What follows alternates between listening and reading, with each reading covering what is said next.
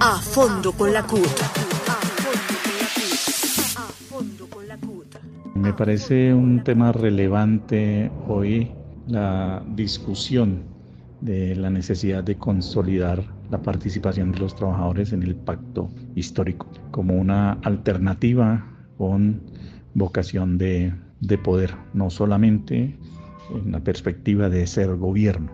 Creo importante que el pacto histórico debe recoger en su plan de gobierno, en su plataforma política, las construcciones históricas del movimiento social y algunas discusiones que debemos llenar de contenido como ante el colapso de la democracia liberal, cuáles son los nuevos paradigmas de construcción de democracia desde los sectores progresistas de izquierda y, y, los movimientos sociales, cuál es nuestra concepción del poder desde lo social, desde lo popular. Son debates importantes a los que el pacto histórico debe verse abocados y los trabajadores discutirlos a profundidad.